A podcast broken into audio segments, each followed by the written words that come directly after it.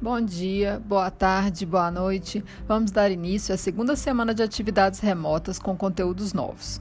Estou feliz que 33 dos 35 alunos da turma entregaram a atividade da última semana. Aos poucos irei corrigindo e retornando a vocês.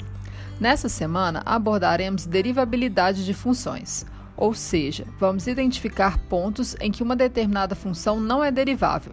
E também estudaremos pontos críticos esse conteúdo nos ajudará na próxima semana a encontrarmos extremos de uma função, máximos ou mínimos. As atividades avaliativas serão virtuais e o papel e caneta só serão necessários para rascunhos e cálculos. No entanto, vou colocar uma lista de exercícios com gabarito para vocês fixarem os conteúdos. Bora começar?